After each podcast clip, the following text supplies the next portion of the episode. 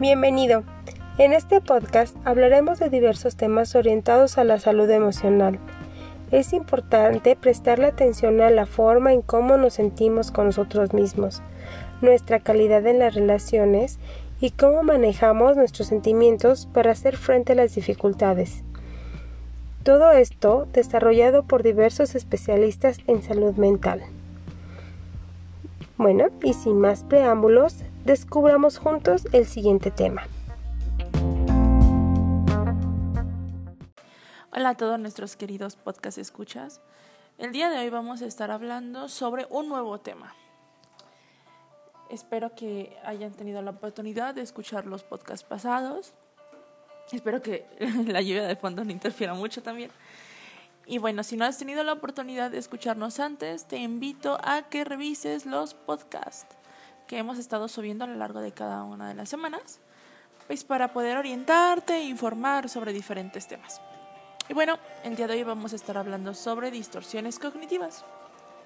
¿Qué son las distorsiones cognitivas? Bueno, son sesgos del cómo interpretamos el mundo que nos rodea. Imaginemos que todos tenemos una especie de lentes mentales que nos permiten, pues, conocer y entender, sobre todo entender, y darle un sentido a todo lo que nos sucede día a día. Me gustaría ponerlos en contexto. Todo lo que nosotros vemos, escuchamos, todo aquello que percibimos a través de nuestros sentidos se le llama estímulos. Nuestro cerebro interpreta estos estímulos y es lo que nos ayuda a entender qué es lo que está pasando. Imaginemos que es como una especie de lente, nuestro cerebro tiene una especie de lentes que es lo que le permite ver ¿no? la, realidad. Pero ¿qué pasaría si estos lentes estuviesen rotos o si no fuesen de la graduación adecuada? No, no podríamos ver correctamente que lo que está sucediendo ni siquiera distinguiríamos, ¿no? Bueno, las distorsiones cognitivas es eso, es un error a la hora de interpretar. Esa fue mi puerta. bueno, ¿qué sucede?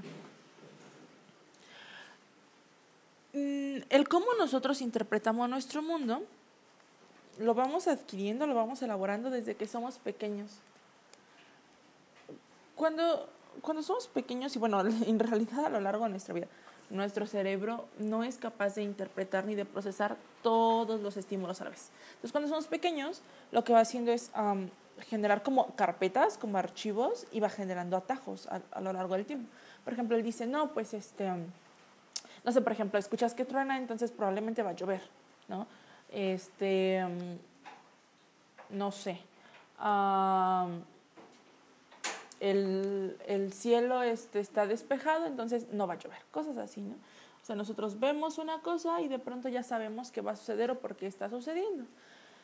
Con los también con las percepciones erróneas pasa lo mismo. Por ejemplo, imagínate que de pequeño tuviste que alguien se te quedó viendo, un grupo de personas te quedaron viendo y luego se burlaron de ti. O sea, en ese momento específico se burlaron de ti. Tú guardas ese registro de, ok, cuando la gente se me queda viendo, se está burlando de mí. Y después, conforme va, va avanzando tu vida, ya tu cerebro no, no hace esta pausa como para analizar lo que está pasando, sino automáticamente sucede la misma escena, ¿no? Alguien te está viendo y tu cerebro automáticamente va a ese registro y dice, ah, se están burlando de mí, ¿no? Entonces, estos son los sesgos, ¿no? Cuando, ok, sí, de chiquito probablemente te pasó esto, pero a lo mejor, no sé, ya tienes 20 años y te sucede una situación similar y las personas ni siquiera te estaban viendo, o sea, estaban viendo algo que estaba detrás de ti o incluso veían hacia tu dirección, pero no te veían a ti. Entonces, y tú te quedas como con esta idea errónea, ¿sabes? De lo que está pasando. Hay, hay muchísimos um, sesgos cognitivos y entre ellos te mencionaré a algunos. Por ejemplo, está esto de la inferencia arbitraria, que es saltar a las conclusiones. Y básicamente es originado cuando se llega a una deducción sin analizar previamente los diferentes elementos a tener en cuenta. Por ejemplo, si mi novio compró o mi pareja compró un boxer nuevo, un par de boxers nuevos, seguramente es porque me está engañando. Porque habría de comprar otro estilo de boxer si siempre compra eh, de otro tipo y o porque usa este nuevo perfume, a quien quiere agradar, ¿no? Entonces, saltamos a las conclusiones sin preguntar antes o indagar. Mm, otro podría ser catastrofismo, como esta tendencia a imaginarnos que una situación ha sido provocada por un evento excesivamente negativo sin haber observado evidencias previamente, ¿no? Como seguramente no ha vuelto a casa todavía porque ha tenido un accidente. O la comparación, cuando todo el tiempo estamos con, yo no soy ni la mitad de bonita que esta persona, ni la mitad de buena, ni, ni la mitad de inteligente, ¿no? Tenemos también el pensamiento dicotómico, que se basa pues en, en valorar todas las situaciones de forma reduccionista y rígida, sobre todo rígida, ¿no? Las personas normalmente que piensan así solo conciben que unas circunstancias sean absolutamente favorecedoras o totalmente adversas, o sea, buenas o malas, ¿no? Todo es blanco y negro, no, hay un punto medio. O lo que hiciste fue excelente o eres muy malo, ¿no? Está la descalificación de lo positivo. Creo que esa todos hemos tenido contacto con ella cuando te dicen, ay, eso es suerte de principiante ay, este, ay, sí, nada más por una vez que ya lo hizo, ¿no? O cuando tú estás como tan feliz porque hiciste algo bien y te dicen, pues es que esa era tu obligación, ¿no? Ahora, ¿qué sucede? Esto no pasa cuando alguien más te lo dice, sino cuando tú te lo dices a ti mismo, ¿no? Como en esto de, de ay, ni soy tan bueno, o de ay, pues me salió una vez, pero fue chiripa, ¿no? Cuando construimos nuestra valía personal em, con base en opiniones externas, eso es complicado porque si juzgamos lo bueno o lo malos que somos por lo que le dicen los otros, nunca seremos o nunca sabremos realmente quiénes somos ni qué tan buenos somos. Porque los que te quieren te dirán que eres perfecto y los que no te dirán cosas malas, entonces será será complicado, ¿no? Leer la mente, que es cuando suponemos que ya sabemos lo que los demás están pensando y ni siquiera les preguntamos o no tenemos la la más mínima prueba, ¿no? Hay que tener cuidado con eso. Muchas veces damos por hecho. Y es un gran error en la comunicación, el dar por hecho. Cuando sobregeneralizamos también, ¿no? Y decimos todos los hombres son iguales o todas las mujeres son iguales, simplemente por una situación.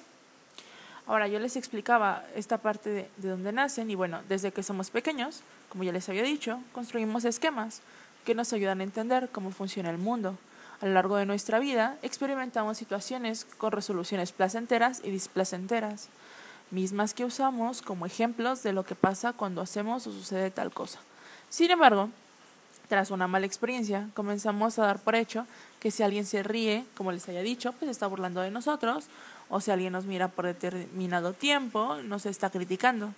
Tal vez arrastremos estas creencias a través de los años y esa información se archiva en nuestro esquema de pensamiento y ya que como les había dicho, no podemos procesar todos los estímulos presentes en cada momento, entonces se generan esos atajos automáticos, ¿no?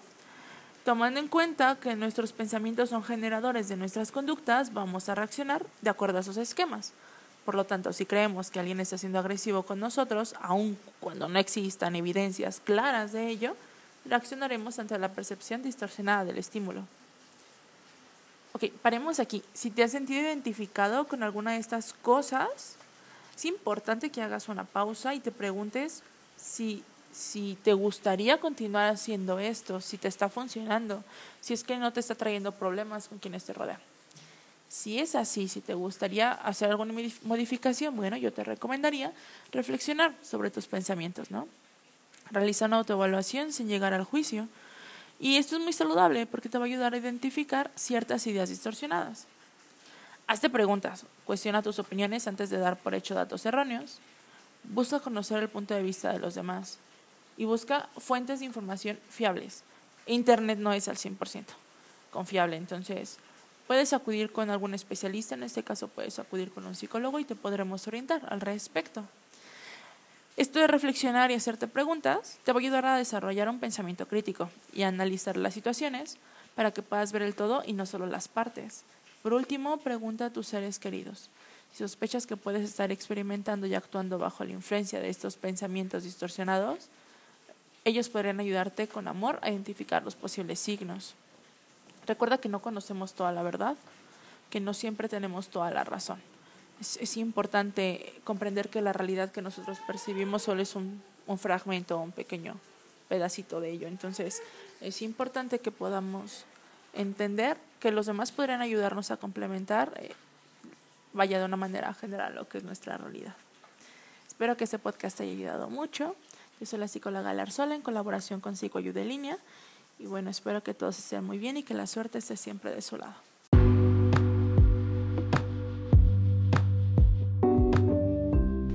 Puedes complementar los temas siguiéndonos en nuestra página de Facebook llamada Psicoayuda en línea, donde continuamente subimos material de interés.